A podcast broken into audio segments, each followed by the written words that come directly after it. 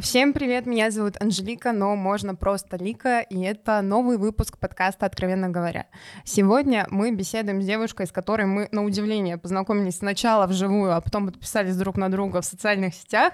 Это Аня Майорова, она является стилистом, инфлюенсером и экспертом по стилю. Аня, привет, спасибо большое, что пришла, очень рада тебя видеть. Привет, спасибо, что пригласила меня. Я первый раз на подкасте, и для меня это прикольный опыт но тогда мы сможем подвести некоторые, э, некоторые резюме в конце уже после того, как мы закончим запись, но тем не менее не волнуйся, больше чем уверена, что все будет классно, и как показала практика, мы умеем коммуницировать друг с другом в реальной жизни.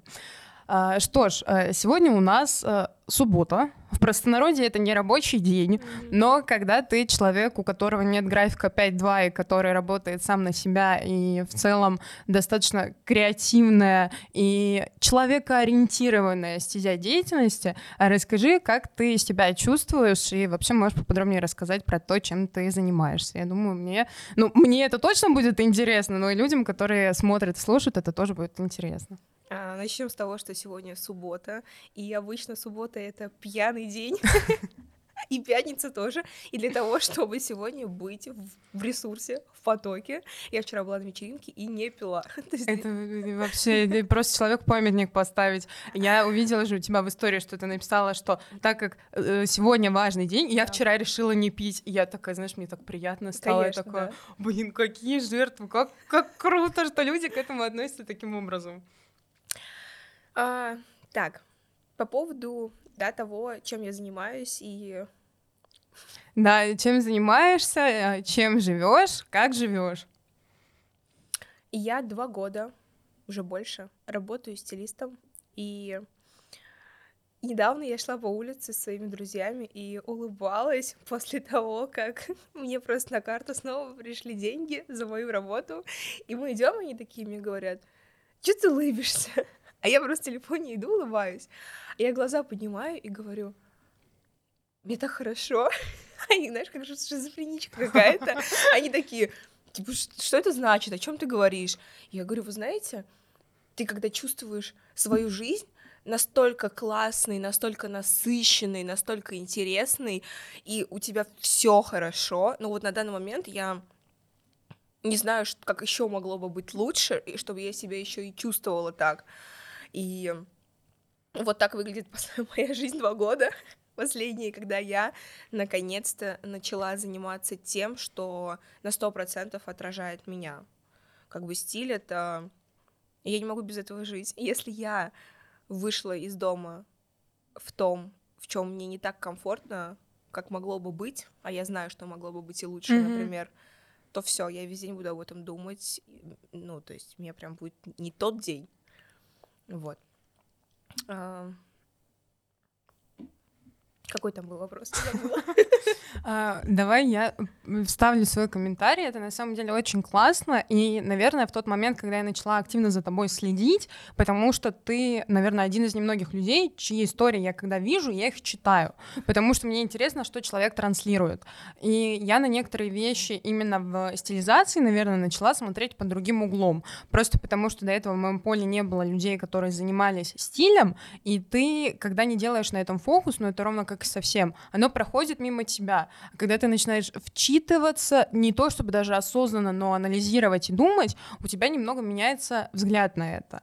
И мне кажется, это очень круто, что люди приходят к тому, что одеваться можно, ну, со вкусом, но при этом как до этого дойти? Просто э, сегодняшняя тема, которая будет идти красной нитью а, в течение всего подкаста, это именно женская самореализация, и вот как бы к, как прийти к тому состоянию, когда ты начинаешь реализовывать свой потенциал, потому что ты сказала, что ты этим занимаешься два года. То есть два года, что ты чувствуешь, что все так, как оно должно быть, но оно же до этого было не так. Я, я говорю, я читаю твои истории, поэтому сейчас вы все узнаете, какая она молодец. Я сейчас тебе скажу одну вещь. А, я тот человек, который всегда, когда с кем-то разговариваю, перебиваю, потому что пока ты договорила, я уже забыла, что я хотела сказать в самом начале. Э, э, поправочка. Ты сказала вот насчет того, что я начала обращать внимание на mm-hmm. какие-то детали в стиле, когда начала следить за тобой. Ну, понятно, что это не только вокруг меня как бы крутится вселенная, но это послужило каким-то, да, толчком. И я считаю, что это работает только тогда, когда человек занимается искренне тем, что его. Вот mm-hmm. э, это если его предназначение, ты это чувствуешь, и даже эм, у тебя нет сомнения подумать о том, что он что-то не, ну, какую-то чушь мне говорит, mm-hmm. да, там, ну, ты понимаешь, о чем я говорю? И вот из-за того, что это абсолютно моя история, для меня это органично, и ты это считываешь, и ты мне веришь, даже я тебе могу ничего не доказывать, ты смотришь на меня, и ты мне уже веришь. Вот. И также со всеми людьми. Вот, допустим, если ты пришла к психологу, ну, конечно, да. И ты понимаешь, что он как будто заученными, да, фразами говорит, навешивает какие-то ярлыки, которые по факту, ну, как будто ты их не чувствуешь, и ты ему не хочешь верить. Это вот, значит, то, что он не тем занимается. Ну, это мое мнение. Какой был вопрос? Я говорю, у меня просто вот так вот как ты пришла к тому, что ты нашла свое место в этом огромном необъятном мире, когда есть огромное количество развилок, но это как бы то, к чему мы тоже еще придем. Короче, как ты выстроила этот путь, что сейчас ты так, кто ты есть? Всю жизнь было так, что мне очень нравилось классно одеваться, и мама, и бабушка говорят, что это у нас как бы врожденное, mm-hmm. но никто из них это не развивал на таком уровне, на котором я развиваю. Мне кажется, раньше это и не то, что можно было развивать, нет? Мама моя смеялась, она работает всю жизнь на скорой помощи, и все детство мы с ней ездили на Кировский рынок. И она покупала там себе одежду, мне одежду. И потом она на работу приходила, и ей говорили, Оля, где ты покупаешь такие классные вещи? И я никогда не забуду эту фразу. Она так, Кир-бутик. То есть она рынок называла Кир-бутиком. И это выглядело так, как будто она одевается не на рынке. И бабушка также. Какой-то вот есть вот это вот, не знаю, чувство стиля, чувство вкуса врожденное, но просто я это начала более сильно развивать. Как это произошло? Такая предыстория как бы хоть и мама, хоть и бабушка развивались в этом, точнее не развивались, а как бы классно одевались, мама все равно мне говорила всегда, я помню, как ты это купила. У меня начали появляться деньги в 15-16 лет, потому что я начала работать сама уже. И я помню, как я скупала на скидках всю Зару, всю Бершку. Я всегда знала перед Новым годом, когда скидки. Серьезно? У меня, у меня работали девочки знакомые э, в Заре, допустим, mm-hmm. там, или в Бершке где-то. Ну, просто как они называются, ну, консультанты, ну, да, да? продавцы-консультанты. Да. И я всегда заранее знала, когда будут скидки, потому что мой маленький размер нужно было урвать сначала скидок, потому что потом оставались только L и XL. Но бывало такое, что я не успевала, я покупала L и XL, это все равно это выглядело... был оверсайз. Да. Вот, и я помню, как я купила зеленое пальто, длинное в пол. Вообще, длинное в пол пальто особо как бы, ну, не самое практичное? Не самое практичное, никто его особо, ну, не носил, это сейчас тренд. А да. тогда я вспоминаю, когда это было. И я помню, мама мне сказала, как ты вообще посмотрела на эту вещь на вешалке? Что она тебе понравилась? Что она тебе понравилась. Не знаю, вот я почувствовала. Или я там встречалась с парнем, и я тоже помню эту ситуацию, он был жуткий ревнивец, и я купила платье, и он мне, я вам показываю, достаю из пакета, и он мне говорит, что за сорочка? Я ему говорю, дорогой мой. Это я ему такая, ну, сорочка и сорочка, ладно, окей, твое мнение пусть останется при тебе. Вечером я надеваю это платье, потому что с подругой иду куда-то поужинать, и он мне с претензией говорит, ты так со мной никогда не одеваешься. Для него это утром была сорочка, mm-hmm. а вечером он такой, а, вот как это выглядит на самом деле. И вот э, в какое-то есть внутреннее ощущение. И потом уже, то есть мой путь, он такой, ну, достаточно долгий, я работаю с 15 лет, сейчас мне 24, то есть я не представляю свою жизнь, где бы я не работала месяц. ну, то есть там даже в школьные времена а, что только не было в моей жизни. Рассказать Офигеть. надо об этом?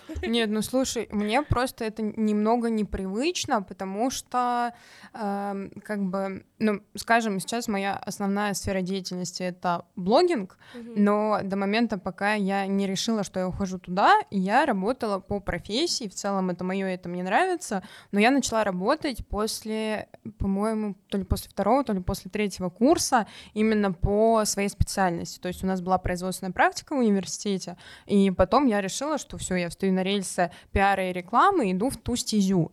И поэтому для меня, ну, это настолько шок, когда я слышу, что люди говорят, что там я в 15-16 лет работал, я просто вспоминаю себя в 15-16 лет, мне кажется, я даже особо не думала, ну, про какую-то финансовую грамотность, про зарабатывание денег, ну, наверное, это нужно сказать огромное спасибо родителям, что мне не нужно было в тот момент об этом думать, но когда я слышу это от молодых, в частности, девочек, для меня это такой героизм, это вот так, ну, блин, круто, ну, и...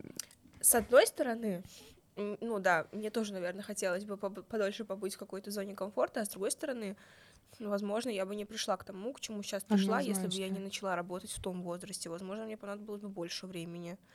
Вот, ну, короче, да, тут такая история, то что чем раньше я начала, тем быстрее я поняла, что вот это мое. Вот. Ну и когда я переехала в Москву, я пять лет наращивала ресницы, жила в Самаре. И я прих... начала приходить, я устроилась в студию здесь, начала приходить туда, ну, как я обычно одета. Для меня, ну, нормально, ничего особенного. И девочки начали меня спрашивать постоянно, «А где ты это купил, где ты то купила, а помоги это, подскажи то. Начали мне скидывать в Инстаграме, Аня, как ты считаешь, что это нормально, а вот это нормально? Я такая же, как они, да, для меня это обычная жизнь. И в итоге я очень много работала, там было 3-1, угу. только переехала, нужно было трудиться. вот, и они начали говорить, пожалуйста, сходи в свой выходной с нами по магазинам. Я говорю, ты не пойду никуда. Я думала, что Аня такая, за деньги, да. Да? И они мне такие говорят, сходи, пожалуйста, с нами по магазинам. Я говорю, да я не пойду, у меня единственный выходной, я не хочу его тратить на это. Я не хочу с вами видеться в я свой выходной. Так... Да, я вас каждый день вижу. И они начали мне сувать деньги. Они говорят, Реально? они такие там 3-5 тысяч. Я думаю, ну в целом, почему нет? Приятно. Так я же об этом даже и не думала. А они такие, вот возьми, пожалуйста, деньги и сходи с нами по магазинам. Кто-то предлагал просто, типа, давай мы потом поужинаем, я тебя там угощу. Я такая, ладно, хорошо, задобрили. С барского плеча такая, так же быть, холопы. Да-да-да, задобрили, хорошо. Вот. Потом в моей жизни появилась э, психология, и я подумала, что пора погромче о себе заявить, наверное, с этой стороны. Вот. Психология очень сильно мне прокачала. Если бы не мой бывший, который просто трепал мне нервы, мне кажется, что я сейчас к нему отношусь так, типа, ну это мой бывший, понятно, что но он дал мне очень большой буст с точки зрения психологии. А, я тебя на секунду перебью. А, вот я тот человек, который, когда перебивает, вот у меня вот это мое классическое, Давай. что на, на секундочку. Я только хотела у тебя спросить, потому что из раза в раз, когда мы с людьми начинаем затрагивать тему психологии, но на своем опыте уже пройденном, эмпирически прожитом, я говорю так, а вот скажи мне, после какого момента тебя настолько сильно щелкнуло, что ты э, решила, что нужно углубиться в себя и заняться психологией, потому что мое истинное убеждение, то, что от хорошей жизни ты к этому не придешь, то, что ты сидишь, знаешь, такой, медитируешь, как Саша Белякова на богатого мужика на деньги, такая, ой, что-то мне скучно, займусь сегодня психологией. Обычно это тебя так что-то пошатало настолько сильно, и ты так сильно ревел и лез на стену, что в какой-то момент это просто единственное, в чем ты нашел опору, потому что все близкие люди уже устали тебя слушать, и ты сам устал уже это все из раза в раз обмусоливать, понимаешь, что ничего не меняется. Поэтому у нас в эфире рубрика «Главный бывший». Ой, знаешь, как это было? А, это была такая история, то, что я эти ресницы пять лет уже делаю, я их уже ненавижу и думаю, материться можно? Да, мы запикиваем, поэтому можно. Вот, я думаю, блин, я просто не хочу на эту работу идти. Я четыре раза болею за зиму ангиной, езжу на эту работу, поправляюсь на 5 килограмм, в свой выходной день бухаю, потому что нет никакой другой радости. А, тут у меня появляется псориаз, я вся в пятнах, у меня никогда в жизни не было. Короче, я просто в каком-то... Я не могу пойти в больницу, потому что я думаю, сейчас мне скажут, что у меня какая-то болячка и нужно лечить, я не хочу на это тратить деньги. Ты представляешь, насколько а, ну, мне так сильно было жалко, я не знаю, эти 3-5 тысяч, чтобы пойти в больницу, чтобы заплатить за прием и потом купить какую-то мазь, потому что моя работа, я вот за нее держусь, я там потом и кровью, типа, зарабатываю, а тут я должна потратить эти деньги сейчас. Короче, это просто был какой-то ад. И я уволилась с работы, потому что я просто утром с похмелья напилась заново, и мне хватило смелости написать хозяйке студии, что я не выйду завтра на работу. У меня просто уже, я не знаю, ну типа поехал... Разрыв шаблона. Вообще просто, я думаю, если я завтра выйду на работу, то я все, я... У меня была оплачена квартира 20 тысяч, я заплатила, пополам платила за комнату. Угу и 20 тысяч на карте. Все, это все, что у меня было. И я не знала, что, что я буду делать дальше. Это все, вот типа, я еще заплачу.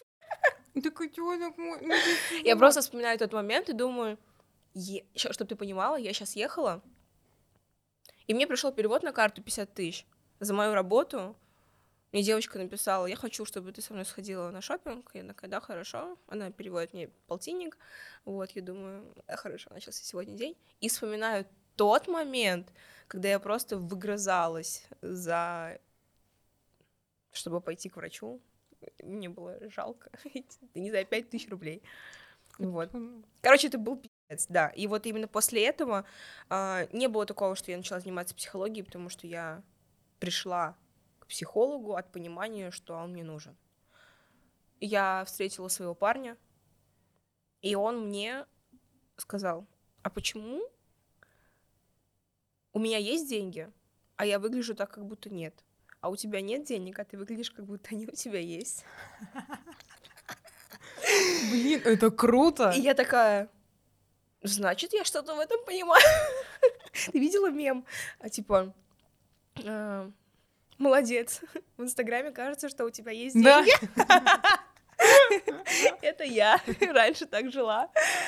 Вот, и да, он реально зарабатывал хорошо, и он тоже посредством психологии к этому пришел, и он показал мне, открыл мне мир других мужчин. Мы с ним обращались, и он открыл мне мир других мужчин. Да, да, да. Ну, короче, да, он, он мне доводил до истерик, а, я ему очень благодарна за это, он мне говорил, ты не представляешь, какой у тебя потенциал. Посмотри на себя, зачем ты тратишь время на своих там непонятных людей, на эти компании, ты просто типа привыкла так, потому что ты тратишь энергию вместо того, чтобы реализовываться, вместо того, чтобы реализовывать ее в свое дело, ты тратишь ее на какую-то потому что ты не знаешь, как по-другому. Посмотри, можно по-другому. И он привел меня в инфобиз, показал, что здесь зарабатывают люди деньги, которым можно продавать свои услуги. Я когда первый раз продала шопинг за 15 тысяч, я, я вот так сидела, у меня просто были потные подмышки, руки, я вот так вот такая, а сколько стоит твой шопинг? Я такая, 15 тысяч. Поняла? Блин, ну слушай, это круто, потому что когда ты сказала про истерики и про это все, я думала, что оно наоборот будет с другой стороны. А тут человек в тебя, ну, получается, что верил, топил за тебя. Я... До момента, пока ты не стала успешнее ему, да? Нет? Я не знаю, на данный момент я вообще не знаю, чем он живет, я в черном списке. Но я могу, знаешь, как сказать, а, я не знаю, честно, я не могу это говорить на сто процентов, но мое мнение такое, что вот есть, э, знаешь, кармические отношения, да. есть отношения учитель, э, ребенок, есть отношения любовники. Вот у нас с ним был, были отношения Кармические? Нет? А, учитель, ребенок. Угу. И я считаю, что это он находится в своем предназначении, но он его немножко не в той сфере реализовывает. Он находит себе девушек, доводит их до такого уровня, что они э, становятся самостоятельными, реализованными, потому что я общаюсь с его бывшими. Так случилось, я не знаю. Она, просто она. Ну, я общаюсь с его бывшими. Не, я общаюсь с ними не из-за того, что они его бывшие, а, А, потому из- что мы там с одной учились вместе, с другой познакомились, и я такая, ну и ладно. Вот, то есть, и он привел их в ту точку, в которой они уже стали самостоятельными зарабатывают норм бабок, и он сделал так три раза. То есть раз бывшая, два бывшая и я. И я смотрю и понимаю, что у него, ну, замкнутый круг. Он не доходит дальше.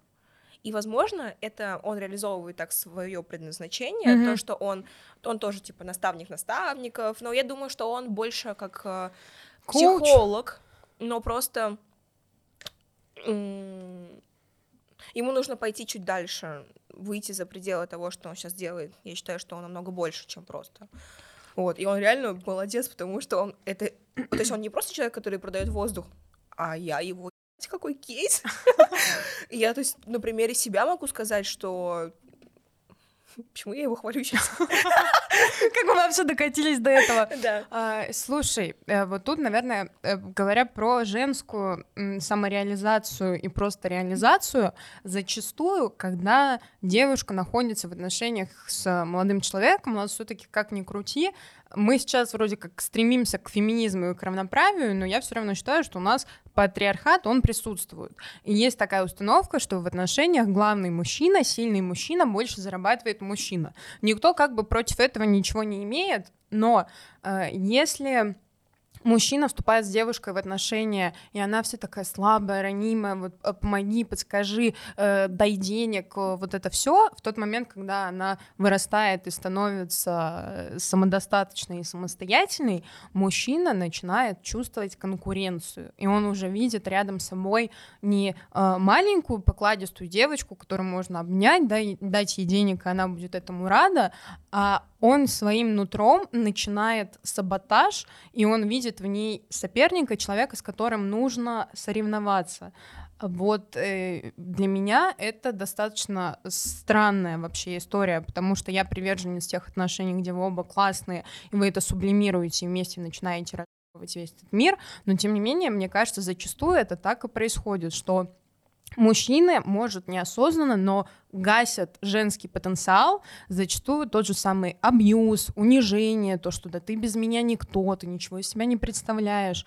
И просто огромное количество девчонок, Флэшбэки просто, я сейчас тебе расскажу. э, огромное количество девчонок думают, что они ничего не могут, но при этом им это внушили их бестолковые мужики, которые вместо того, чтобы вдохновлять и мотивировать свою женщину и от этого тоже питаться, они просто ее гасят, и у них такие отношения, что смотрите, какой я крутой, а вот она при мне. Ам, Ты опять так долго говорила, что я забыла. Сейчас смотри, знаешь, Что вспоминаешь, что и говори. А, знаешь, как я считаю? Во-первых, мы никогда не пойдем в те отношения, в которые ты, например, сказала сейчас, будучи здоровыми. У нас не, не может быть такой ситуации, где я маленькая девочка, если изначально меня воспитали как личность, а не как маленькую девочку. А, вот про то, что я тебе хотела до этого сказать, говорила. Нас не мужчины воспитывают вот этими девочками. Нас воспитывают родители, общество. У нас вообще как бы исторически сложилось так, что ну, то есть это до сих пор продолжается. Женщина не работала когда-то. И я иногда читаю какие-то рилсы, смотрю, или читаю комментарии. Вот а, мужчина, он зарабатывает, а женщина рожает. И вот так распределяются обязанности в обществе. И как бы ты от этого не отрекалась, это вот витает в воздухе, этот стереотип, он давит все равно где-то издалека, чуть-чуть.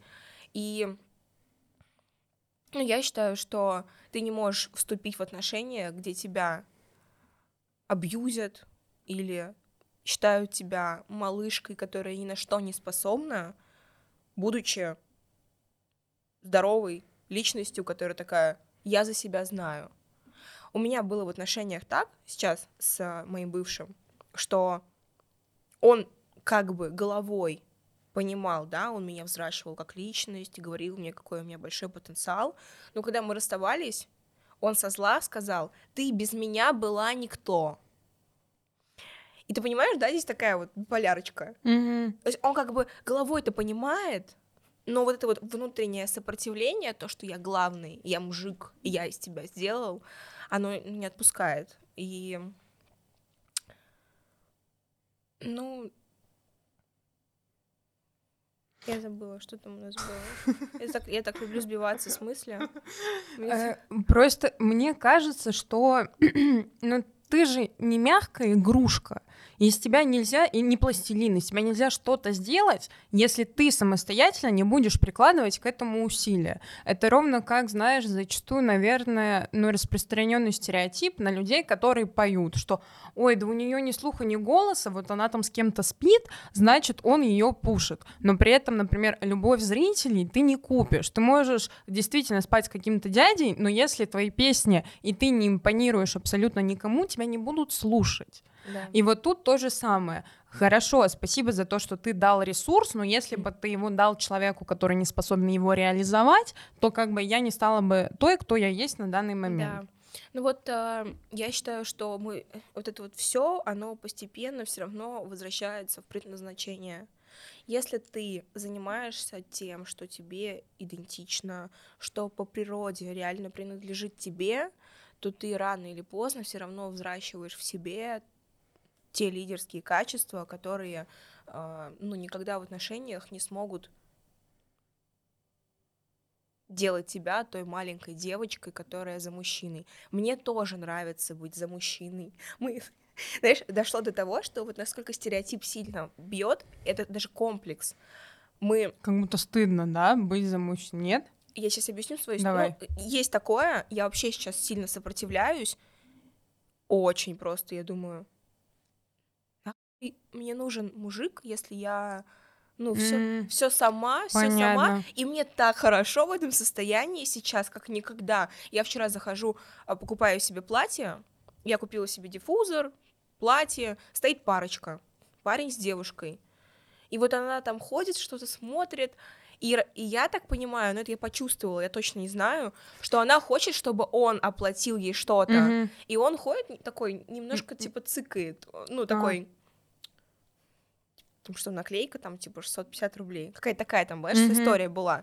И я такая на одну кассу подхожу, тут пятерик оплатила, тут пятерик там 6 оплатила, вот, и я такая, хорошо, оттуда вышла, зашла в кофеманию, поужинала, ну, поняла, то есть, ам, я же могла бы быть той девушкой, которая стоит и надеется на этого парня, Слушай, ну либо ты могла бы быть девушкой, которая подходит и знает, что ее мужчина это оплатит. То есть, что не будет такого, а кто из нас карту достает?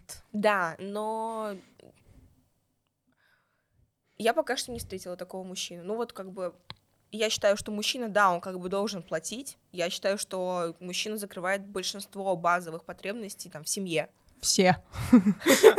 Да, но, но с другой стороны, я не хочу быть той женщиной, которая вышла из дома, поняла, что, допустим, там хочет пойти купить ребенку какие-то вещи, не знаю, там пойти с ребенком куда-то, и я не буду звонить своему мужчине и говорить, скинь нам денег, мы хотим это купить. Мгм. Я хочу пойти сама это сделать и не думать об этом. То есть такая история. А, что-то хотела сказать еще до этого. Мужчины. Мужчины, мужчины. Ну ладно, вспомню, скажу. Эм, Я, наверное, хотела задать вопрос и в целом узнать, как ты к этому относишься. Вот мы сейчас живем в, в состоянии, насколько я понимаю, мы с тобой находимся на одной фазе, что ты находишь то, что тебе нравится, и магическим образом вот вселенная, ресурсы, поток, все начинают к тебе притягивать. То, что тебе нужно, то, что тебе интересно, короче, то, что твое. Но мы же не всегда жили так, как мы живем. И вот, наверное, для меня самое э, непонятное и отчасти страшное это как найти свое вот это предназначение. Потому что когда ты уже его нашел, я считаю, что это все-таки огромная доля везения, что на тебя это снизошло, и еще спасибо, что в столь юном возрасте. А ведь огромное количество людей, у которых, например, нет подушки безопасности, нет финансовой стабильности. Это же распространенная практика, что человек живет в той жизни, в которой он вынужден, и мы можем говорить о том, что все зависит от желания, главное начать, нужно менять, оно как бы и так, но условно, если там у тебя нет ресурса на то, чтобы ошибиться, и нет вот этой вот возможности, ты до последнего держишься в том состоянии, в котором ты привык.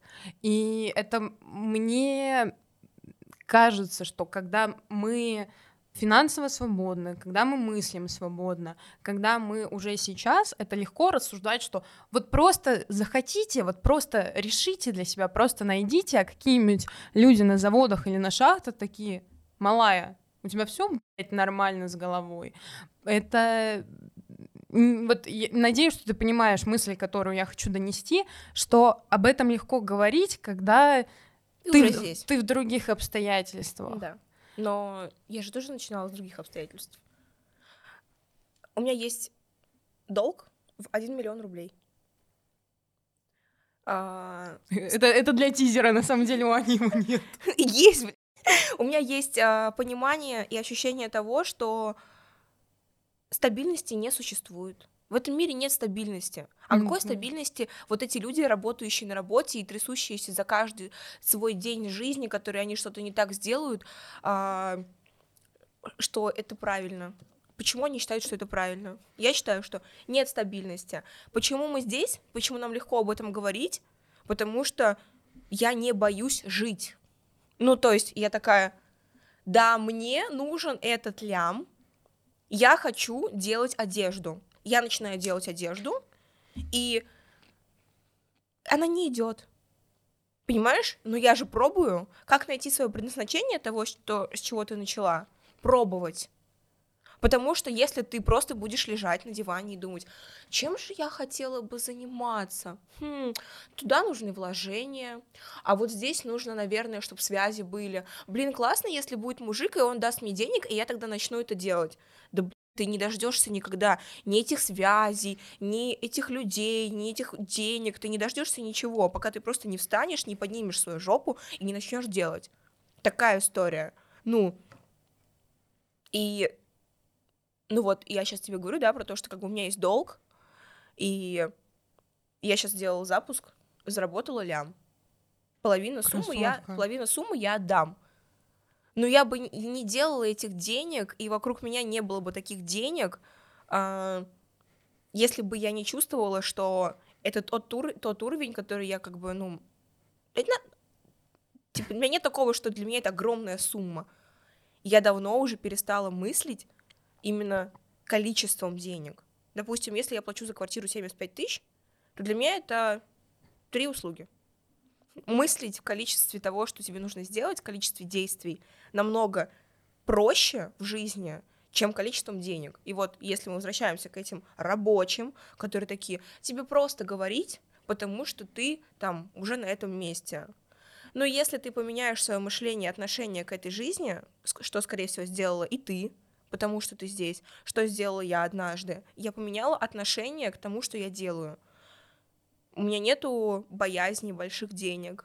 У меня нету эм, синдрома самозванца. Я знаю за себя на том уровне. Я не сравниваю свое начало с чужой серединой. Я себя чувствую хорошо, потому что я понимаю, что я на своем месте. Но как я к этому пришла? Я всю жизнь пробую. Просто это то, пятое, десятое. Я отучилась на визажиста и не стала им работать. И я не сидела потом еще два года и не говорила, я столько денег потратила на это обучение, Блин, а люди так круто. живут. Это очень круто. То есть это история вот про то, что... А зачем? Мне нравится мысль, пока не забыла. Мне нравится мысль того, что люди боятся рисковать, и они находятся в... Они такие, нам страшно. И у них вечный стресс. Но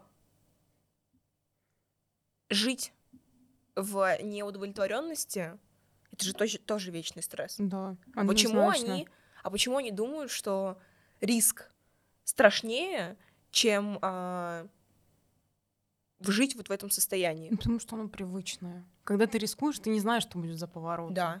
Ну, Так в этом же и кайф. Ну, я, я в состоянии, что я к этому прихожу, но слушай, мне очень откликается то, что ты говоришь, и еще то, что я хотела сказать вдогонку, вот э, просто не всем людям э, суждено, ну, как бы это там пафосно и высокопарно не прозвучало, не всем людям суждено быть нами. Не всем людям, даже таким, как мы, суждено быть, я не знаю, Марками Цукенбергами. И мы это принимаем, что, ну, блядь, где-то мы проебались, наверное. И это абсолютно нормально, что если бы у нас было общество, где все приходят к определенным истинам и живут определенным образом, стремясь к чему-то лучшему, большему и светлому, наверное, это было бы, э, ну, утопично. Ну, конечно, да, без э, плохого ты не знаешь хорошего, и как бы на контрасте таких людей ты такой, ого, да ты я молодец, и как бы... Но вот ам, про предназначение, про всю вот Мгм. эту вот тему, я же все это люблю очень. Как если искать? Как найти? Вот, смотри, короче, а, что я думаю по этому поводу? Я верю в реинкарнацию, я верю в перерождение души, Мгм. Я верю в то, что есть а, молодые души, а есть старые души. Так вот, я за себя говорю, не знаю, как у тебя, но я чувствую, что я старая душа. И вот эта вот история про то, что я прожила уже много жизней, где я прошла тот уровень, который вот например, свойственен людям, которые, не знаю, ну я не хочу никого обидеть, а, ну, например, работать баристой. Я не могу работать всю жизнь баристой, потому что мой потенциал выходит за пределы этого, потому что я понимаю, что да я там со скуки умру. Я буду, я буду просто сходить там с ума, зная, что я могу намного больше сделать. И эта история не про эгоизм, Мгм. а история про то, что я могу сделать намного Про больше потенциал. для, э- для этого мира, для людей, нежели просто как бы, да, там я делаю кофе, я не обесцениваю никакую профессию, но я могу внести в жизнь людей намного больше. Мгм. И я там просто, ну, я буду там целыми днями просто ходить с ума, и я там умру. Умру внутренне, и люди умирают, э, работая на той работе, которая не свойственна их потенциалу. Они сами себя губят, потому что у них есть установки, они стереотипно мыслят. И вот то, что я сейчас сказала, оно такое, знаешь, как люди такие, ну, я не знаю, будут смотреть, подумают, «Ведь ей просто говорит, что рисковать, типа... Вот охуевшая. Вот охуевшая, да. Но если я так не буду мыслить, я не буду жить так, как я хочу. А как тогда нужно делать? Я не думаю о том, что люди подумают. Я просто делаю то, что мне по кайфу. Мне там, знаешь, вот пример. Я сделала грудь. Мне 24 года. А вот ты родишь, потом что будет? Я им говорю, я, скорее всего, рожу, наверное, ближе к 30. Я чувствую, что до этого времени у меня еще много дел, которые... Ну, то есть я сначала хочу жить исключительно для себя, а потом хочу как бы семью построить и тоже как бы родить ребенка и э, растить ребенка не для себя, Мгм. а просто потому что, как бы, вот, моя семья и так далее. И у людей есть стереотип, поняла по поводу операции, что вот ее нужно делать определенно в каком-то возрасте. Мгм. И я говорю, блядь, мне что, еще 6 лет Ага. жить без сисек? Я хочу. И вот я вообще никого не слушаю, никогда. Единственный человек, которого я могу там слушать, только если я понимаю, что он уже добился того, чего доб- ну, хочу добиться я, плюс-минус. И тогда я могу прислушаться. В этом плане я ведомая. Я такая, а, ну Мгм. если ты там... Если ты классный, то Если- я тебе доверюсь и буду делать Да. так же, как ты. Да, а если человек умничает и рассказывает мне, как надо жить, но я понимаю, что его уровень жизни, ну, вообще даже не близок к тому, который хочу иметь я, то я, ну, тут, наверное, уже высокомерно изнутри буду так немножко ехидничать, типа, Мгм. давай, рассказывай, Мгм. мне тут А, Есть две мысли, которые я хотела сказать. А, Первое — это про бариста, потому что моя первая работа — это была бариста в Старбаксе, мне было 19 лет, и это было, знаешь, как бы сказать, вот сейчас, когда ты говорила, я поняла, что это было за гранью шаблонного мышления, потому что это было таким образом, что я была в июле в Лос-Анджелесе, и я пишу маме, типа, мама, у меня тут Никита, это мой на тот момент лучший друг, он меня позвал в Грецию. Мама такая, ничего блядь, тебя не смущает, может, ты чем-нибудь полезным займешься. А мы тогда очень часто ходили в конкретный Starbucks, который на районе, и я такая, чем-то полезным, блядь, ладно, и я просто на зло маме пошла устраиваться на работу, чтобы ей, ну, как бы доказать, что, ну, ты же хотела что-то полезное. И у меня в тот момент не сработало никакого механизма, что быть бариста — это стрёмно, потому что я рассматривала это место как близкое мне, потому что мы там уже со всеми подружились. И я рассматривала это просто типа как первый шаг, то, что я что-то делаю. Да. Когда я работала бариста, я до сих пор отзываюсь, я там проработала, правда, месяц, потом у меня началась учеба в университете, но это такой классный experience в плане социализации yeah. и того, как ты приобщаешься к этому миру. И даже когда я вставала в 5 утра и к 6 шла в кофейню, потому что эта кофейня была в пешей доступности от моего дома, это было летом, я чувствовала себя таким счастливым человеком. То есть потому что это было, знаешь, не так, как вот если бы это, например, было сейчас. Мне кажется, это вот про то, что ты сказала, про какое-то высокомерие и такой небольшой фи, что, ну, сейчас я бы себя, ну, не видела баристой, потому что уже как бы и аппетиты другие, другие, цели другие, взгляд другой. Но на тот момент, когда ты делаешь то, что тебе нравится, ты не понимаешь стереотипов и предрассудков к твоему делу. И второе, что я хотела сказать про страх осуждения и то, что а что подумают люди, это такая. Потому что э, я, ну, с недавнего момента прям начала верить в эту религию, что э, мне сейчас 23 года. Дай бог, но у меня там еще 4 по столько же, сколько уже было. В худшем случае, ну, 3. И потом, ну, никто не знает, что будет в тот момент. Сколько раз там ты сказала по 4? Э, в лучшем случае еще 4 ну, по 23. Ага. В худшем, ну, как бы еще, еще 3 по да. 23. Никто не знает, что будет э, после того, как мы перешагнем порог смерти. Может быть, ну, конечно, но оно может случиться раньше. И это вот такая хуйня жить так, как от тебя ждут другие люди, делать то, что им кажется правильным, кажется, думать о том, что они подумают, с тем учетом, что абсолютно каждый человек зациклен только на себе. Вот у тебя может вот тут скачать огромный прыщ, вот ты будешь сидеть и думать, что на него все смотрят, а вот там сидит э, девушка, которая напротив тебя пьет кофе, а вот она поднимает взгляд на тебя, но она смотрит просто вот в одну точку и думает, я поправилась на 3 килограмма. И никто, вот всем на тебя насрать. Да. И это так охерительно. Вот я хочу продолжить твою давай, мысль давай. с фразы «всем на тебя насрать». И если ты это понимаешь, то это можно использовать с хорошей точки зрения. Ты такой, по факту всем на тебя реально насрать. Я, не знаю, буду делать вообще все, что я хочу, потому что всем на меня насрать. И когда у тебя э, все плохо, всем на тебя насрать. Когда у тебя все хорошо, не всем на тебя насрать. Вообще не всем. Вот. Но для того, чтобы у тебя все было хорошо, можно оттолкнуться от мысли, что всем на тебя насрать, и прийти к, там, к этому. А по поводу баристы тоже. А, вот ты говоришь, я шла с такой радостью на работу. Как прийти к своему предназначению? Давай. Начать постепенно что-то делать, пробовать. И работа баристой несложная. Это нормальная, хорошая работа для человека, который понимает, что ему нужно просто работать. То есть, допустим, если бы твой потенциал и твое предназначение было бы связано как-то с профессией бариста, то из-за того, что это твое, ты бы начала в этом дальше развиваться, ты бы стала какой-нибудь старший баристой, потом стала менеджером, директором, потом открыла бы свою кофейню, да, 10 кофейн. Я решила перескочить просто. Я была бариста, а потом, когда я стану успешной, взрослой, самодостаточной тетей, я просто открою свою кофейню. Ну вот э, мой психолог, у которой я учусь, наставник, она говорит, сначала жить, потом жить хорошо.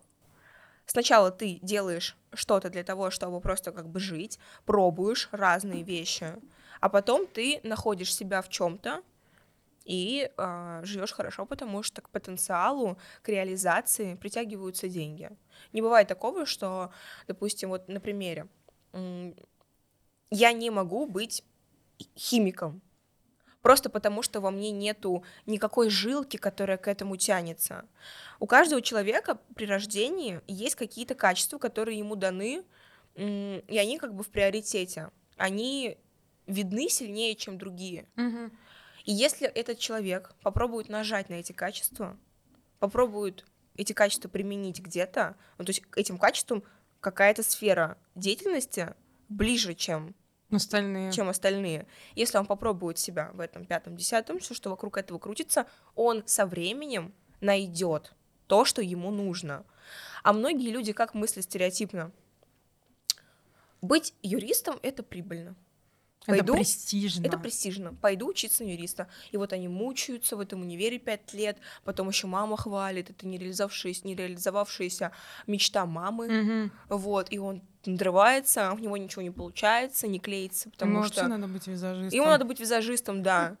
Ну, визажист, это что, ты просто будешь мазюкать там что-то? Что за мышление? Что за абсурд, да, реально?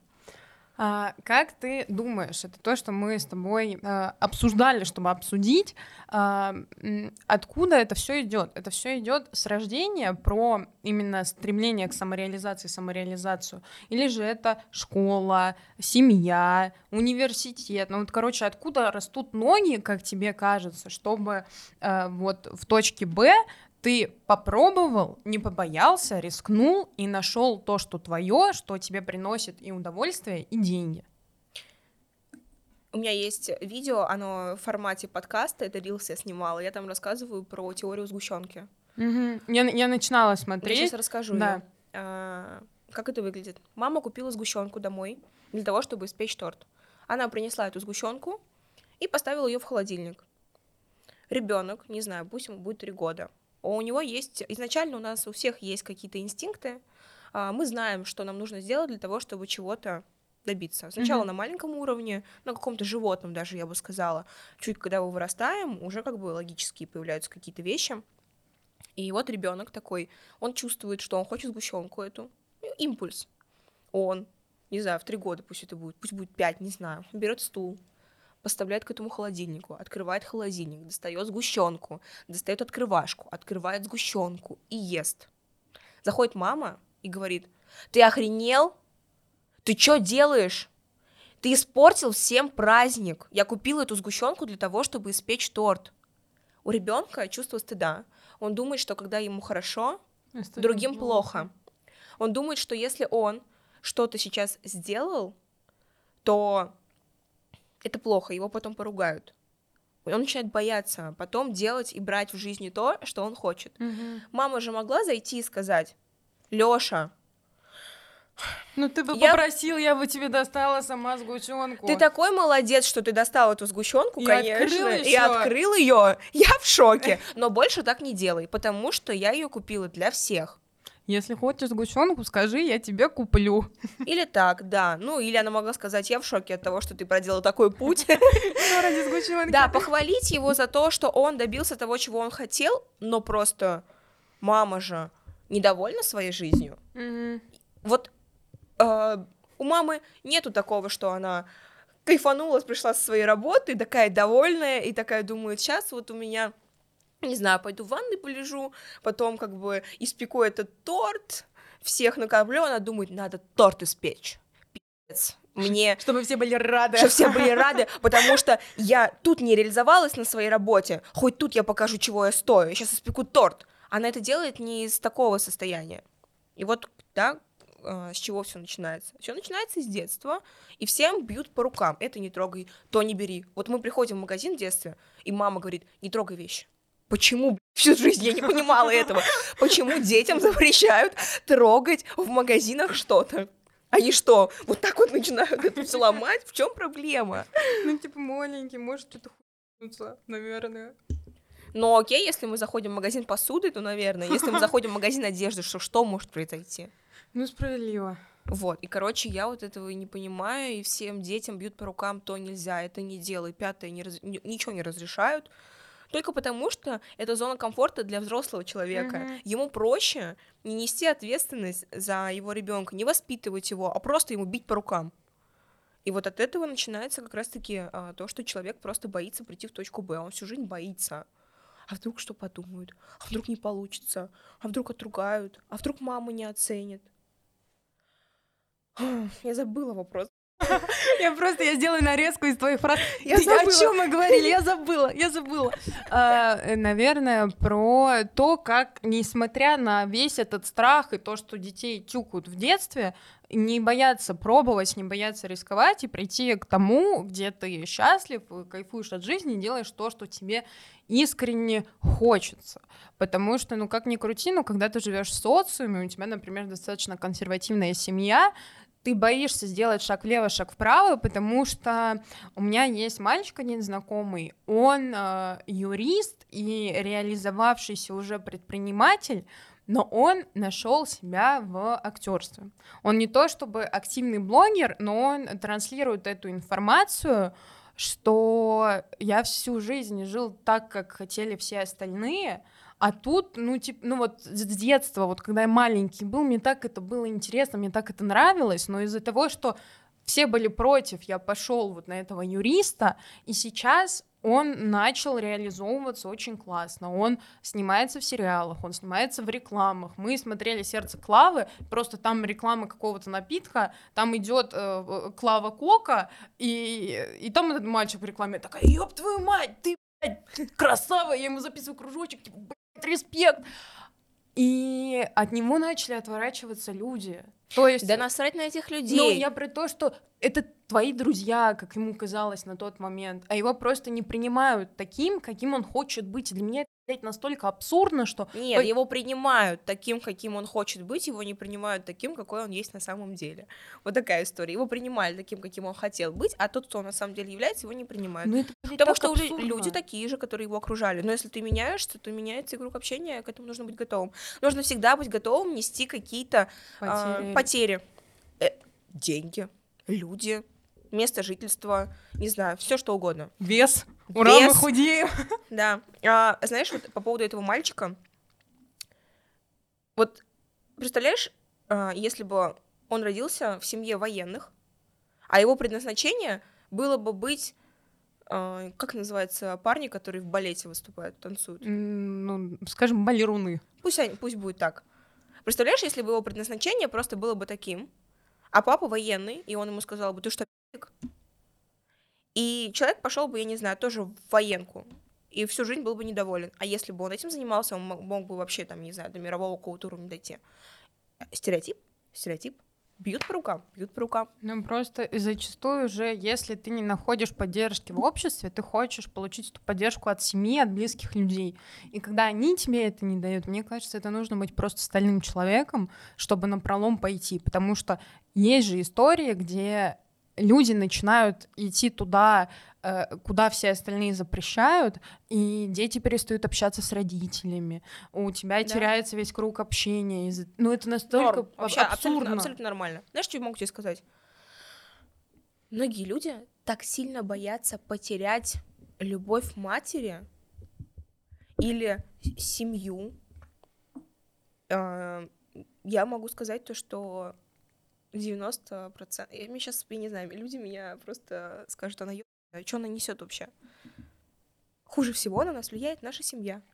Если эти люди не реализовались, то они на нас влияют больше всего и хуже всего. И лучше с ними и правда не общаться. Знаешь, типа, созваниваться, как дела? Потому что мы родные люди. Как дела? Все хорошо.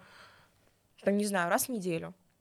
Но когда вот это начинается, ты делишься с мамой своими переживаниями. И мама Вообще, вот со стороны девочек, я тоже это скажу, а, в рамках природы я женщина, и она женщина.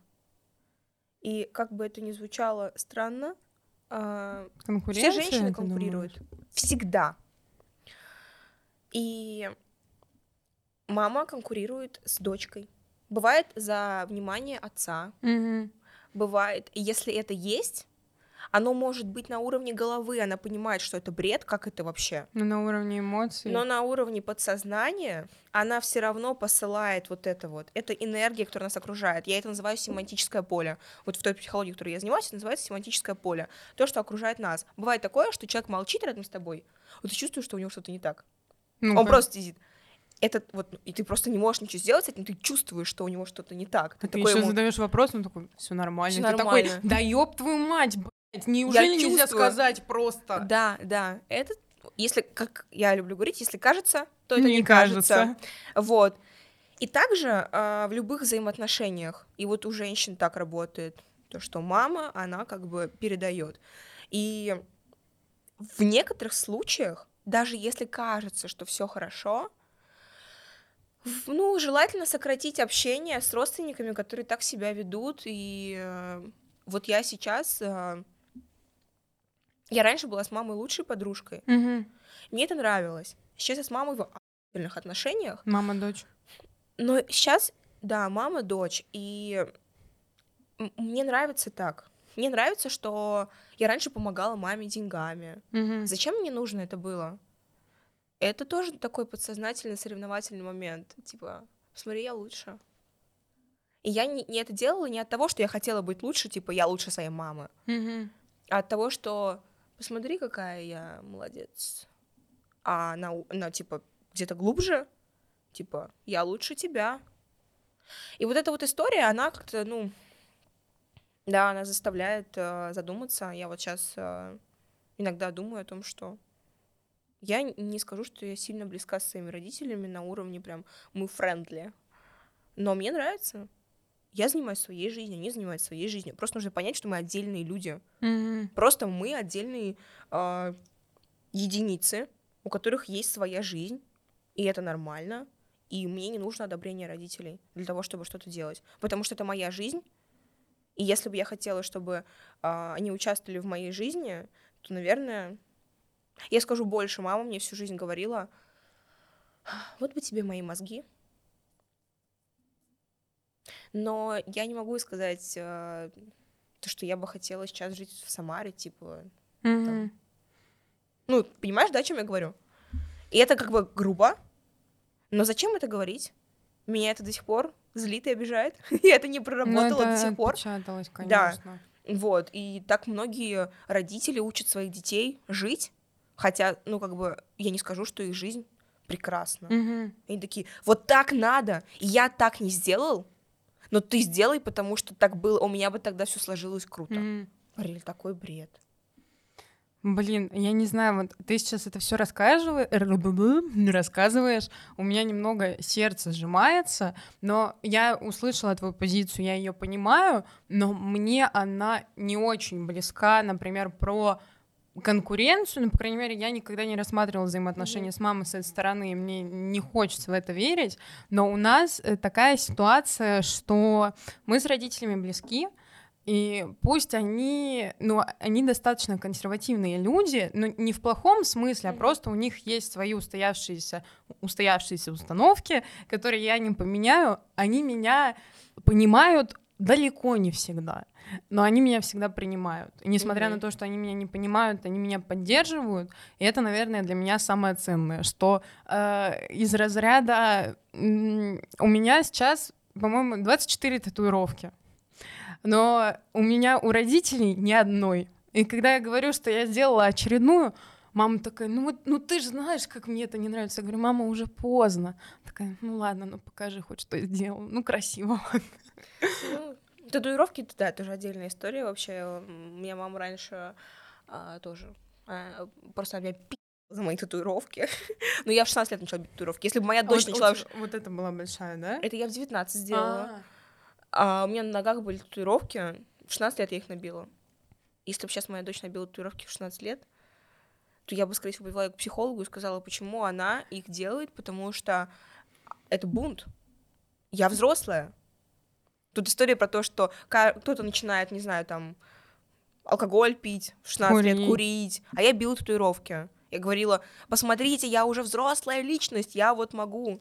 И, ну, я бы не набила сейчас татуировки, если бы у меня их не было.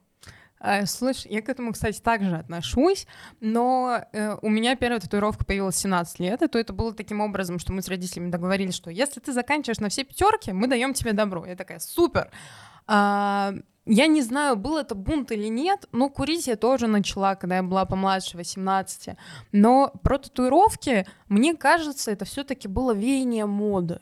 Когда ты еще смотришь, э, ну вот, если наша взять 15, 16, 17 лет, это Соня Есман, она вся такая... Нет, у меня просто, мне кажется, я достаточно ведомый человек, и вот если я вижу что-то, что мне нравится, и так мне это надо, и не понимаю, действительно мне это надо, или мне просто это настолько понравилось на другом человеке, что я это перекладываю на себя. Ты же понимаешь, что ты предрасположена к этому почему-то.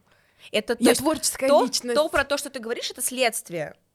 Ну а почему тебе это захотелось? Есть люди, которым это не хочется всю жизнь. Скучные. А, про курение у меня просто вот тут э, моя слабохарактерность. А, я всегда в компании была самой младшей, у меня девчонки были на год, на два постарше. И когда там мне было 15 лет, вот им было 16-17, все уже курили. И вот, ну, я тоже под эгидой того, что, ну, я, дол- я долго сопротивлялась, я прям до последнего была человеком, который я никогда не буду пить и никогда не буду курить. С алкоголем э, получилось, э, с сигаретами не совсем. Я все-таки попробовала, мне понравилось. И сейчас по прошествии времени я единственный человек, который до сих пор курит сигареты. Все послезали, все начали купить эти, э, курить всякие электронки, mm-hmm. айкос, игло. Я такая вот предатели. Мне так нравится иногда курить сигарету, потому что это просто стильно. Это... Такой стоишь в пальто около ресторана, ты вот так вот закуталась, и так стоишь какое-нибудь собрание коричневое. Еще вот это легкое опьянение, темно, начинает идти небольшой снежок, ты такой Вообще, да. Как, как хорошо. Но вот в этом... Они были. Ну, в этом однозначно что-то есть, вот какой-то вайб такой, вот, который ты не словишь от этой, ой, а дай мне свою электронку, я покурю. Я вообще, я иногда, чтобы ты понимала, а, мы идем в какое-то заведение, ну, какую-то тусовку, и у меня бывает такое, что есть электронка, но я ее покупаю раз в три месяца, вот, и курю только на вечеринке. Mm-hmm. Мне стыдно курить электронку, мне кажется, что это зашквар.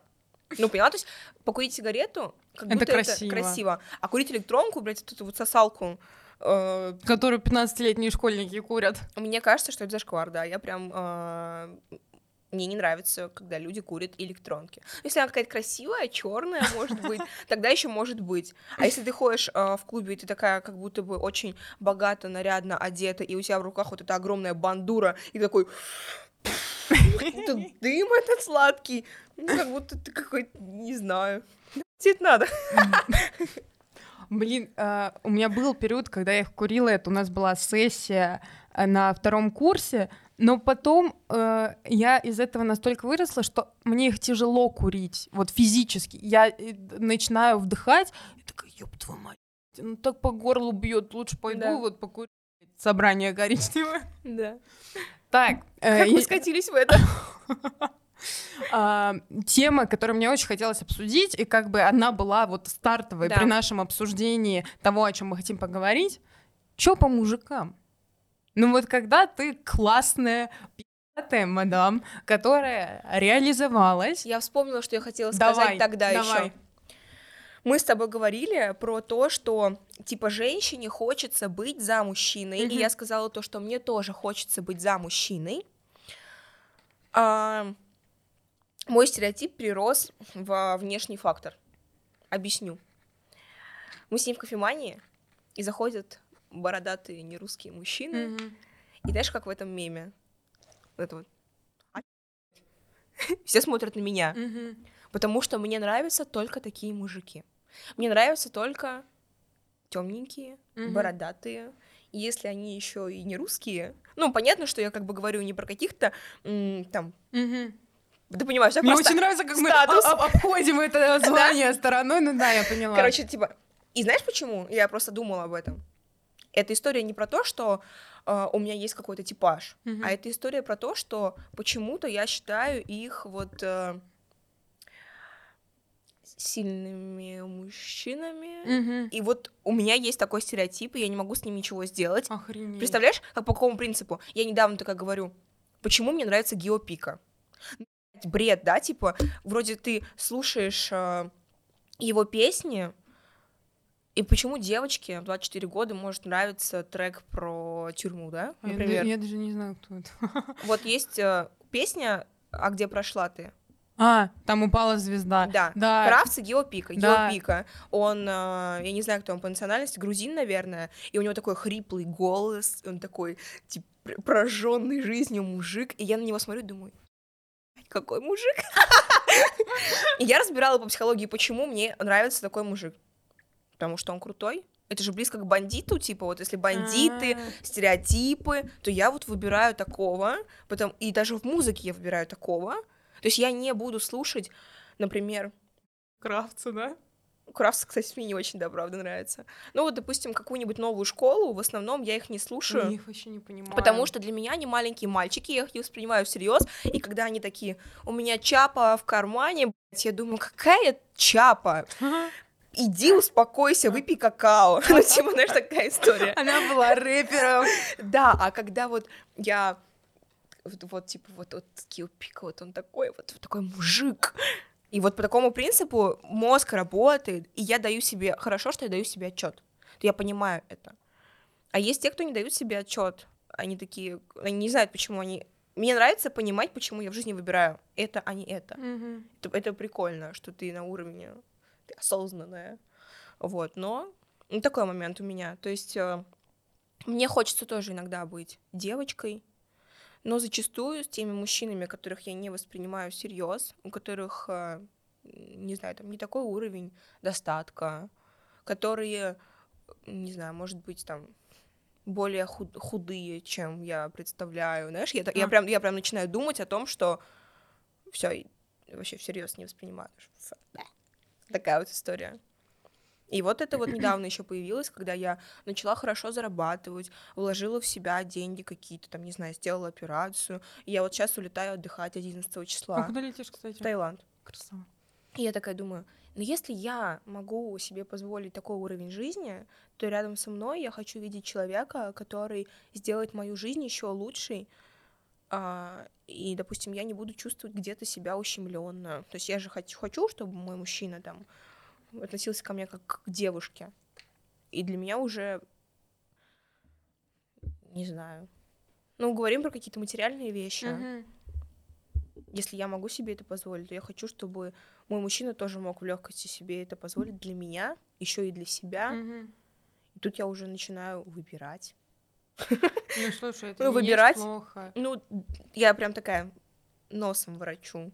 Ну, блядь, пожалуйста. Да. А, просто тут вопрос про то, с чем я недавно начала, ну не то чтобы работать, но над чем я начала думать. Мне кажется, у многих есть такая позиция, что вот я такая классная, я хочу себе сразу э, состоявшегося, ре- э, реализовавшегося богатого мужика, а когда наступают какие-то трудности у мужчины, то ты перестаешь на него смотреть так, как ты на него смотрела. У меня так Вот было. Есть такое, да? Да. Но знаешь, как я могу сказать? Когда тебе 18, и ты начинаешь свой путь с человеком, который... Ты начинаешь реализовываться, и он начинает реализовываться. Вы, ну, как бы, идете друг с другом рядом, и вы каждый живете своей жизнью, вот, просто вам по кайфу вместе. Когда мы говорим про то, что а, мне уже сейчас, ну, там, 24, и если мы, ну, с кем я начинаю отношения, с человеком, наверное, постарше, вот, возможно, там, 26, и, не знаю, может быть, 30. И я хочу, чтобы у человека, которого я вижу э, в своей жизни, к этому возрасту уже было хотя бы как у меня или плюс-минус больше. Вот. А если я сейчас начинаю... Я не могу просто представить, что я начинаю сейчас встречаться с человеком, у которого ничего нет, потому что, ну, у меня же есть. Довольно не попадет в твое поле. Это Нет, попадают, попадают. Они... попадают. У меня залетел рилс в Инстаграме. Ой, это мы обнуляем это. Нет, это не считается. Пишут просто Я- и в себе так уверены еще. Я знаю, у меня тоже залетал рилс один. Ну, блядь, я прекрасно понимаю, про какие комментарии ты говоришь. А, Эти люди не считаются. Я говорю про реальную жизнь.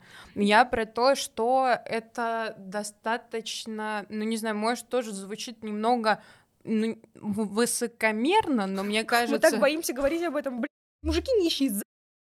Ну, типа, не надо, не надо, типа, не подходите ко мне, я не хочу с вами общаться, ну, вы что не понимаете, да, такая история. А, я про то, что когда у тебя, например, определенный уровень жизни, определенное образование, определенное окружение, ну, то есть ну, да, очень да. мала вероятность, но не то, что мала, это невозможно в этой вселенной, что ты начнешь встречаться, я не знаю, с каким-нибудь э, продавцом-кассиром из пятерочки. Ну да. Это не то, что мы обесцениваем эту работу, это просто, ну вот, про разность. Это ровно как, если это... уровень мышления разный. Э, если мы говорим... О чем я буду говорить с этим человеком?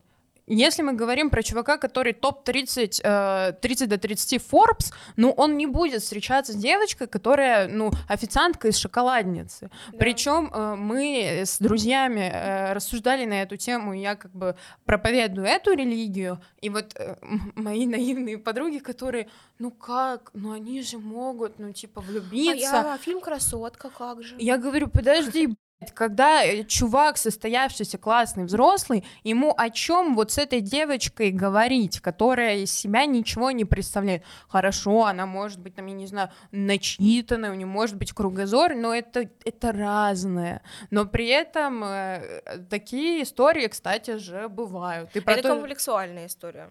Это мужчина, который, а, есть такое понимание, есть такой, короче, есть комплекс, который называется Эдипов. Эдипов комплекс — это когда э, мужчины между собой соревнуются, вот, ну, можно говорить там за любовь матери, mm-hmm. вот, но в основном принято понимать, что это э, за внимание, и они на этом эдиповом комплексе строят бизнесы, зарабатывают много денег для того, чтобы быть круче не для самого себя, а в глазах других мужчин. Mm-hmm. И когда сбилась я, я подумала просто про одного человека. Ну, когда мужики выбирают себе девушек, которые на, я не знаю, на 10 голов ниже него. Я просто в такую историю ну, не верю. Ну, он берет ее, потому что он такой, она красивая, она самая красивая, и она будет рядом со мной. Просто а... потому что она самая красивая, самая высокая. Еще мы вспоминаем одного а, знаменитого артиста, вот, который невысокого роста, но выбирает себе очень высоких девушек, женщин. И он выбирает себе самых красивых, самых высоких, потому что у него Эдипов комплекс, на нем он построил себе всю карьеру. Я круче всех. А, ты читала про Петрова? Александр Петров женился. Да, я видела. Вот, то, что он женился на девочке, с которой он там, я, девочка, меня на год младше. Видела. А, с которой он был там знаком несколько дней, что они случайно встретились, и все его пронзила а, стрела Купидона, и он понял, что это судьба. Вот э, ты к такому как относишься? Не знаю, для меня это странно. Для меня тоже, потому что я, я, я сижу во всех этих пабликах, которые пишут про блогеров, это мой guilty pleasure, вот вечером я люблю это почитать, и там все пишут, как он с этой Стасией, 4 года, тут какая-то непонятная и вот я такая, ну, с одной стороны, как бы и людей, которые это пишут, я понимаю, а с другой стороны, это, знаешь, такая красивая сказка, что вот, вот вы случайно, я не знаю, как в американских фильмах, столкнулись плечами, у тебя вылетели книги, э, вы посмотрели друг другу в глаза и поняли, что это судьба. Ну, как будто на какое-то тут есть.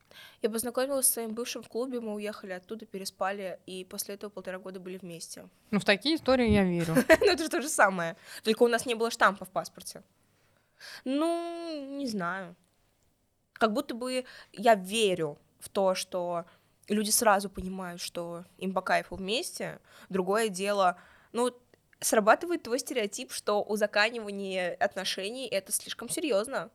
А какая разница? Ну вот, вот поженились мы, а вот развелись. У нас все разводятся постоянно. А что, ну, а если у вас нет детей в целом, то пожениться и развестись, это же то же самое, что расстаться Сойдись просто. и разойтись? Да. Слушай, тут скорее про то, что э, главный поинт в этой всей истории, что он 4 года был с одной девушкой, с которой все пророчили, что вот они будут вместе, и не сложилось. А с другим человеком, ну вот ты его видишь, тебя пронзает стрела Амура, и ты такой, хочу жениться. Вот, вот как это работает? Не знаю. Не Если знаю. вы знаете, как это работает, расскажите нам. Да, пишите нам в директ, не пишите только. А... Не знаю. Правда, вот в этом плане вообще, то есть у меня нет такого. Я верю в искру, бурю безумия, но хз, что им двигал, конечно. Александр Петров. Напишите, пожалуйста, мы хотим знать. Еще, ну, как бы с мужиками не то чтобы разобрались, но поняли, что найти достойного э, мужчину достаточно тяжело. Ну, да. А вот э, почему, если мы говорим не про материальное, ты же достаточно, ну, как э, видная девушка в том плане, что ты есть в пространстве в интернете, ты есть в реальной жизни. Вот э, как, почему? Вот этим вопросом я задаюсь, и я серьезно, ну, так, мне кажется, что это еще сильно зависит от состояния. То есть, когда я предрасположена к каким-то отношениям, то этот человек появится. Мгм. Я сейчас сильно сопротивляюсь. Я в, на уровне э, головы думаю о том, что ой, как было бы классно построить отношения, потому что я постоянно смотрю рилсики, где там у всех любовь, Мгм. вот, там какие-нибудь цветочки дарят, я такая думаю, блин, тоже хотелось бы, а на уровне реальных ощущений я внутри чувствую, что я не хочу. Я просто, я хочу быть одна, мне так хорошо сейчас, я никогда не была долго одна. Мгм. И у меня нет времени сейчас. У меня, то есть у меня столько всего сейчас в жизни интересного касаемо моей работы, у меня столько дел, столько любимых дел, вообще того, где я чувствую себя на 100 из 100, что у меня нет времени для того, чтобы строить отношения. И я прям, ну, в этом уверена сейчас. Возможно, через полгода я скажу, что я А уже... может быть, завтра ты встретишь Сашу Петровой, и, и все переиграется? Может быть, я э, найду человека, с которым, которому я уделю это время, и наоборот с ним я буду отдыхать. Но пока что в моей жизни вот ну не встречается такого человека, с которым мне настолько хорошо, что я готова жертвовать тем временем, в котором мне просто. Понимаешь, о чем я говорю? Вот, и вот это, наверное, сейчас самое важное. Я до этого находила отношения только для того, чтобы а, ну, потому что мне в жизни как бы плохо. Закрыть что-то. Да, и в отношениях мне будет типа лучше, с мужиком лучше, чем без мужика. А сейчас мне так прекрасно, что я даже не заморачиваюсь. И я не думаю о том, что мне нужны отношения.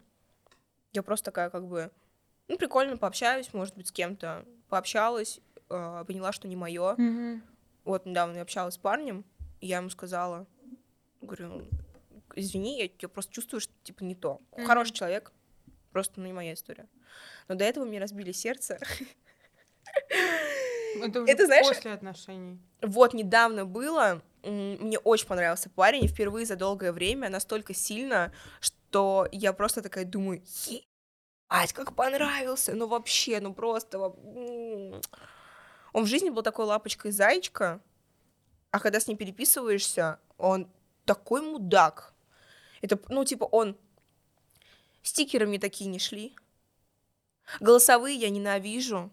Блядь. Я вообще, я вообще этого не, не понимаю. Мне кажется, когда человек нравится, ты как будто бы...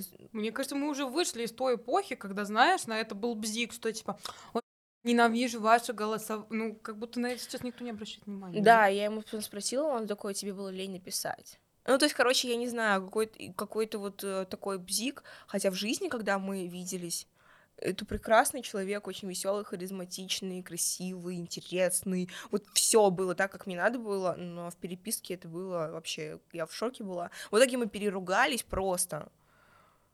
Пух и прах. Потом еще раз переругались. И теперь я его заблокировала. Только потому, что я такая думаю, почему я так много энергии потратила на этого человека, хотя, как мы виделись один раз, это вообще. Типа, знаешь, вот эти вот рилсы, где все смеются, когда ты убиваешься по тюбику, который увидел один раз, я, я думаю, это что, я? Почему я до этого докатилась? Ну, наверное, потому что сильно зацепил, и я потом пыталась это разобрать, реально ли этот мой человек, или, может быть, здесь я комплексом почувствовала. Бывает же такое, что ты цепляешься за человека, потому что ты хочешь иметь в своей жизни то, что есть, наверное, у него. него. Мгм. А я, ну, такая думаю, блин, ты классно живешь, мне Мгм. такое нравится, Мне такое подходит. мне такое подходит. И потом я уже успокоилась, когда я кинула его в черный список, а, и я такая думаю, «Блядь, а что если бы я терпела такие разговоры, mm-hmm. такое отношение к себе ради того, чтобы быть на том месте, на котором сейчас находится он, я что? Mm-hmm. Короче, поняла. И, но когда ты влетаешь в эту эйфорию, ты этого не соображаешь. Хорошо, что я научилась выводить на уровень осознания все, что Это происходит круто. в моей жизни. И вот с мужчинами пока что только так. А, слушай, у меня, э, ну так как я тоже люблю психологию, люблю крутить все ситуации с психологической стороны, у меня появилась гипотеза, может, когда ты вживую видишься с человеком, все равно мы стараемся показаться, в частности, на первых встречах, в разы лучше, нежели чем мы есть на самом деле. И когда у тебя есть личное присутствие человека, у тебя есть понимание, на кого и как ты хочешь произвести впечатление. А переписка — это у тебя все, знаешь, как вот попугая накрыли, и для него не существует э, внешнего мира. И когда переписка близко эта дистанция, ты не видишь человека, mm-hmm. и тут ты можешь показать свое истинное лицо. А потом вы встречаетесь, и ты вот снова натягиваешь эту маску, просто которую ты надеваешь всегда, когда ты общаешься в реальной жизни с людьми. Ну, я тоже думала, копала об этом в его сторону, не знаю. Ну, возможно, да, он, он может быть, головой не хотел показаться лучше, вот, но э, но он делал все для того, чтобы вот быть в глазах таким человеком. И, возможно, для него это привычно, потому что живет он так. Вот, типа, у него там 10 машин. Ну, типа, я крутой. Mm-hmm. Вот. И я не говорю, что это плохо. Вот, просто вот так покопать, возможно, там можно найти что-то. Вот, ну, я, короче, такая думаю, ладно, я не хочу в этом разбираться, нет на это времени. Вот, понравился, ну, ладно, разонравился все, до свидания. Блин, круто, что когда ты вырастаешь и вырастаешь мозгами, что ты теперь относишься к этому не так, что «А, я буду по нему страдать. А так что, ну, понравился, разонравился, а что ж, соляви. Нему, да, о чем мне по нему страдать? Ну, просто если бы у меня не было денег, или я там не могла поехать куда-то путешествовать, а у него есть деньги, он путешествует, то я бы, скорее всего, думала, что это мой последний шанс. Это... Я такая, типа, вот э, теперь без него моя жизнь будет ужасной, и я бы страдала. А так, чем мне страдать? Ну, от, от мысли от того, что никто меня не будет абьюзить? Ну, типа, ладно. Очень грустно, очень не нравится.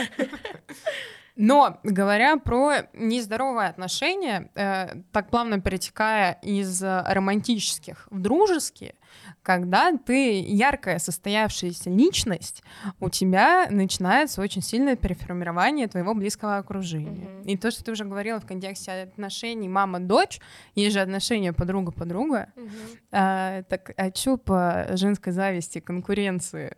Ну, как у тебя это? Потому что у меня ну, у меня есть костяк близких людей, с которыми мы достаточно давно идем бок о бок. Это все люди, знаешь, где уже многогодичная история, я бы сказала так, что вот эти люди прям близкие, но встречаться с кем-то новым и сходиться мне достаточно тяжело. Вот тут я как ты в мужчинах вот так вот ворочу носом, я достаточно избирательна, что я понимаю, что я не хочу тратить себя на кого-то, где вот, знаешь, вот все вроде хорошо, но ты каким-то десятым чувством чувствуешь, что там какая-то хуйня, вот какие-то ну, черти и демоны. В моей жизни сейчас появилось очень много девочек, но эти девочки э, реализовываются, у каждой есть свое дело, и есть такой момент, это правда, и это, наверное, есть у всех. Вот э, когда ты в компании, в окружении девочек можешь чувствовать себя не такой, типа, крутой, mm-hmm. потому что есть кто-то круче. Mm-hmm. Но я просто выношу это тоже на уровень, типа, а Осознание. Осознание, вот, и такая говорю, а почему я так думаю? Что мне не хватает для того, чтобы чувствовать себя хорошо и не думать об этом? Но это нужно с этим работать, а в плане того, что ты выбираешь, а, ну, не можешь найти подруг, потому что чувствуешь себя с ними некомфортно, потому что это не те люди, это правда. И, не нужно из- из-за того, что кто-то должен быть рядом, типа, выбирать. У меня была ситуация, когда э, я помню, как мой бывший сидел в компании своих друзей, они где-то тусили в каком-то заведении, они были чисто пацанами. Mm-hmm. И я не могла туда попасть, в эту компанию. И я помню, как я купила новые джинсы, я иду домой и рыдаю по двору, потому что я хочу надеть новые джинсы и куда-то тоже выйти, а мне не с кем. я ему, я ему записываю голосовой и говорю, мне так обидно, грустно, что у меня нету никого с кем пойти. И он мне говорит, Аня, у тебя период сейчас э, для того, чтобы побыть наедине с собой, и это трансформация, и после этого к тебе, к другой, уже притянутся другие люди, и не трать время свое на тех людей, которые были раньше, потому что они тебе уже не подходят. И у меня вот появилась Диана, моя сейчас самая близкая подруга, мы с ней знакомы год, но мы начали общаться только в июне. Mm-hmm. Тогда я была готова к этому. А до этого мы с ней ходили и на йогу, и работали вместе. Мы с ней познакомились на съемках. Mm-hmm. И как бы мы были знакомы, но просто из того состояния, которое было тогда, я не была готова с ней дружить.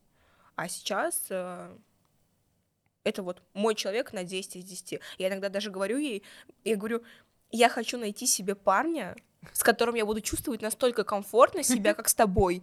Вот, то есть у меня вообще нету никогда мысли о том, что а что она подумает, если я что-то сделаю и... Осудит, не осудит. Да, то есть я могу вообще обо всем о чем угодно говорить. У меня может стоять ноутбук, где мы с ней по фейстайму созваниваемся, и она что-то там делает, я что-то делаю, мы молчим. Она поняла. Она, она должна быть рядом. Блин, какая прелесть. Диана. Э, это тебе. Да, Диана. Вот. А вообще э, с возрастом, ну вот если с мужчинами стало проблематичнее знакомиться, а, как в дружеской эстезии? Тебе с этим полегче, или ты сейчас не преследуешь цели находить новые знакомства и расширять свой круг общения? Я очень хочу расширять свой круг общения. Скажу больше. Допустим, мои вот девочки, которые учатся, или mm-hmm. вообще люди иногда, которые в директ мне стучат, спрашивают вот такие вопросы, которые ты сегодня задавала а, по поводу того, что люди подумают и так далее.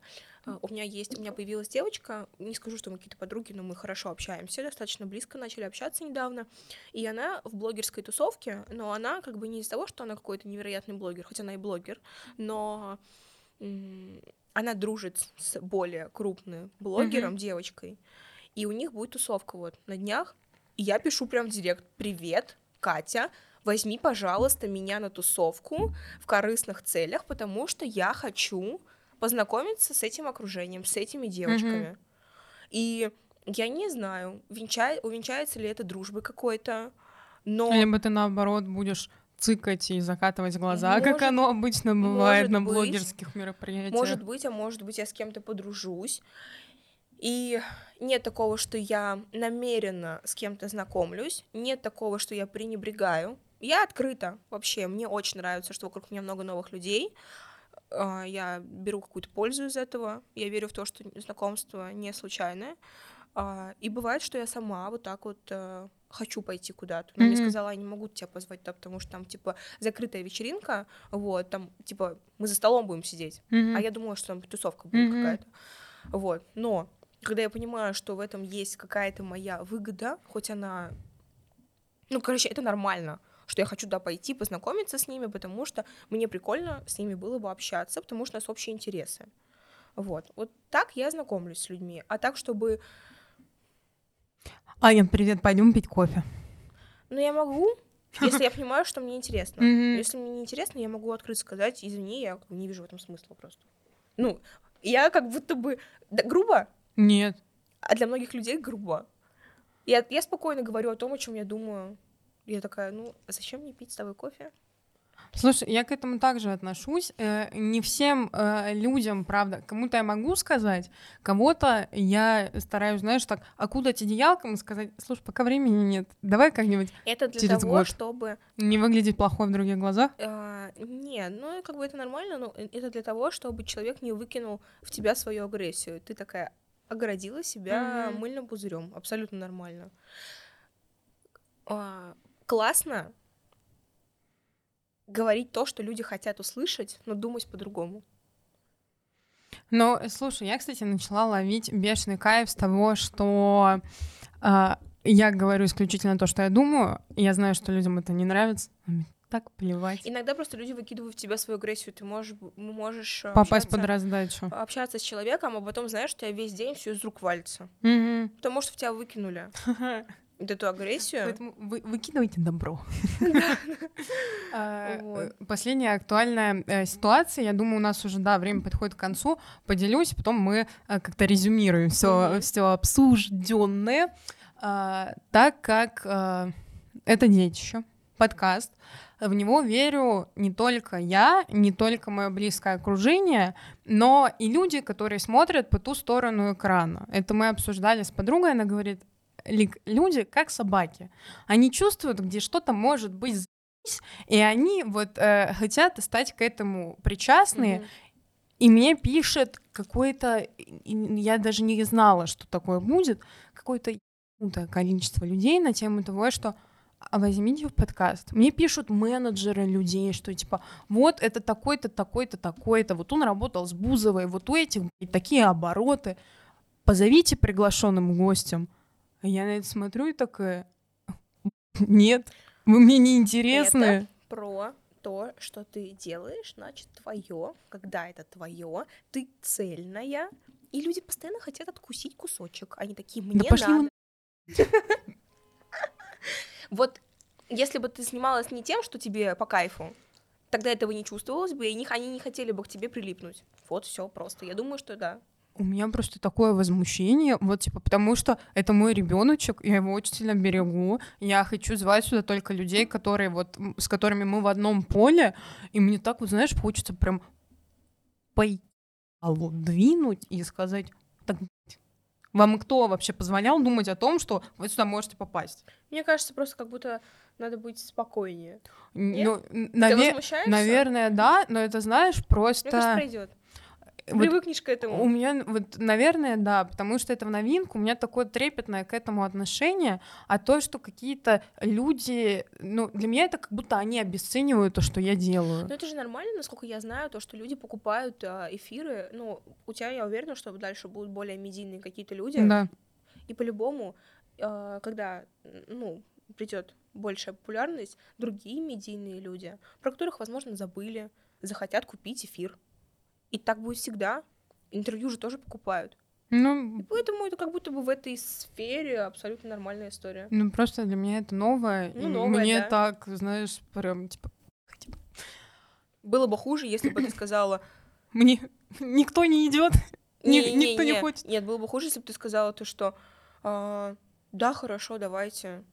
Я возьму деньги за то, что вы будете со мной разговаривать, и буду с вами разговаривать, и но слушай, некоторым людям, кому-то я просто не отвечаю, когда я это читаю, а кому-то, но я говорю, да, хорошо, только из-за того, что это интересно вам, а не мне, поэтому это может быть на коммерческой основе. За вас 50 тысяч.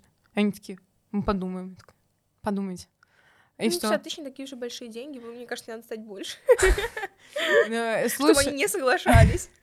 Но пока что эти люди не вернулись, потому что, ну, я трезво оцениваю то, что пока что это не те просмотры, которые у этого будут в дальнейшем, но тем не менее, да и хер с ним. Uh, у нас осталось буквально 5 минут, поэтому uh, первое. Как тебе вообще опыт подкаста? Вот мы с тобой полтора часа просидели, проговорили. Что чувствуешь, как ощущение? Um, и такое ощущение, как у нас получилась каша, но я хочу посмотреть, потому что э, мне интересно посмотреть на себя со стороны. Вот, вообще по кайфу, мне нравится, я люблю болтать, мне так нравится болтать. Вот я помню то, что ты тоже выкладывала сторис, типа, это не интервью, это подкаст, и мне такое нравится. То есть я себя здесь не чувствую главной, у которой берут интервью, потому что я себя пока что еще не считаю тем человеком, у которого можно брать интервью, а просто прийти поболтать вот так вот по кайфу вообще, мне очень нравится.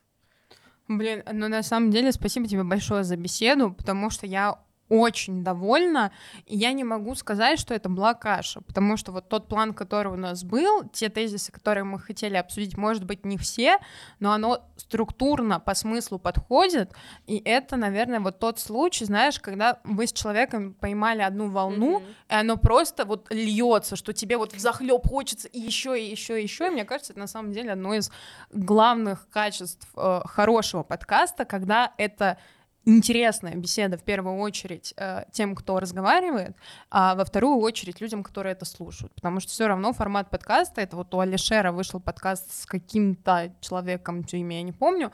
А формат подкаста это то, что люди по ту сторону экрана или слушатели, они подсматривают. То, что вы сидите, общаетесь mm-hmm. друг с другом, а ты как бы сидишь за соседним столом и такой, так, о чем они там говорят? а, поэтому спасибо тебе, тебе большое. Спасибо.